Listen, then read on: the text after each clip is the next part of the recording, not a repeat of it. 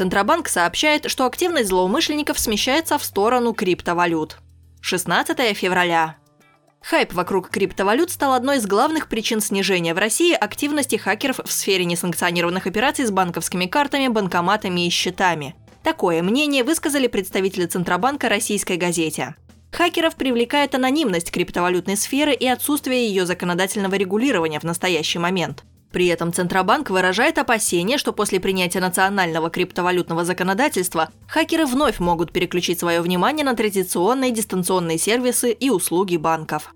Обзор несанкционированных денежных переводов за 2017 год был подготовлен входящим в состав Банка России Центром мониторинга и реагирования на компьютерные атаки в кредитно-финансовой сфере – Финцерт.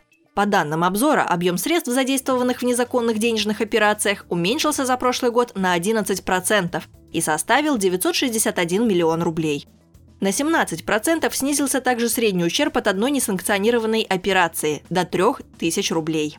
Деятельность хакеров в криптовалютной сфере в отчете Финцерт не анализировалась. По информации Центробанка, главным инструментом финансовых хакеров остается социальная инженерия – получение конфиденциальных данных и паролей с помощью различных психологических уловок и обмана.